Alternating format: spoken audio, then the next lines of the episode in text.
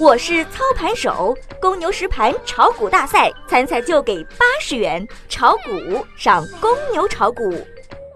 小白收评：周初再次横盘，怎么一点新鲜感也不给人家呢？欢迎关注微信公众号“小白炒股学堂”，了解更多股市行情和投资信息。今日早盘，大三股指组成低开阵线联盟，习惯性探底之后，集成电路和量子通信板块异动，带动大盘震荡回升。临近中午收盘，券商鬼鬼祟祟出现异动，下午开盘维持震荡走势，券商终于露出狐狸尾巴，拉动指数上扬。券商的拉动反而使得上方抛压严重，题材股尾盘回落。截至下午收盘，沪指报收两千八百二十二点四五点。涨一点四零点，涨幅零点零五个百分比。技术上，从周线上看，大盘上周收出一颗十字星，并且量能进一步萎缩，这表明大盘空头力量已经枯竭，继续大幅下跌难度很大。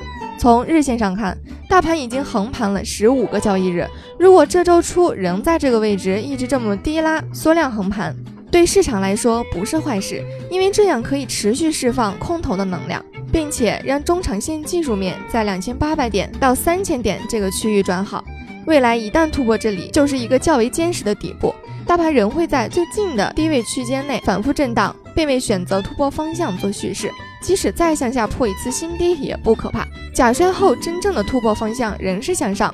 小编认为，青春是迷茫的，股市是有风险的。A 股市场近期的表现就是一个重度精神分裂患者。从指数上看，完全是横盘调整，一点新鲜感都不给人家。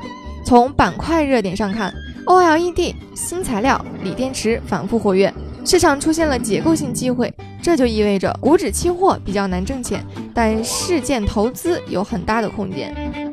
欢迎您关注微信公众号“小白炒股学堂”，了解更多股市内容。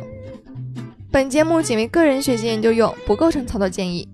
小白提醒您：股市有风险，投资需谨慎哦。